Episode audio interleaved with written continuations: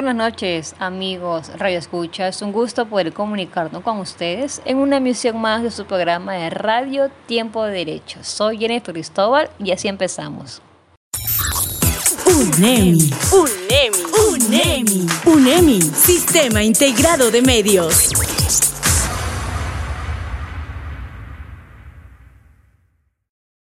Hoy nos va a acompañar Stalin Ramírez, representante del COVICA del sector de Cahuaquis. Manifiesta que el pueblo está concesionado en un 100% de la empresa minera, por lo que está eh, condenado a desaparecer, por lo que su lucha como defensores de la vida y la naturaleza les han obligado a defender su población porque su familia y tradiciones están en peligro. Adelante, Stalin Ramírez.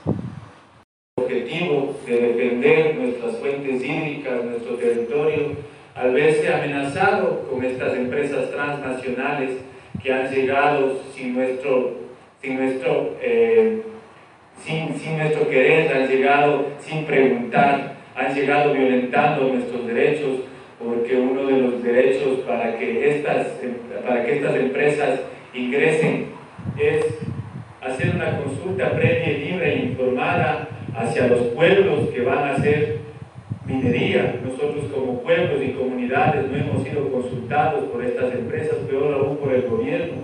Han vendido nuestros territorios, han vendido todo un pueblo de Cahuasquí, de 2.000 personas, una cabecera parroquial milenaria, está vendido a una empresa minera transnacional, Solgol, y eso es lo que nos ha, nos ha puesto a alzar nuestra voz en firme y decir que no queremos minería porque somos un pueblo netamente agrícola. Cahuasquí es conocido como el corazón fértil de Imbabura y hoy va a desaparecer con estas empresas mineras.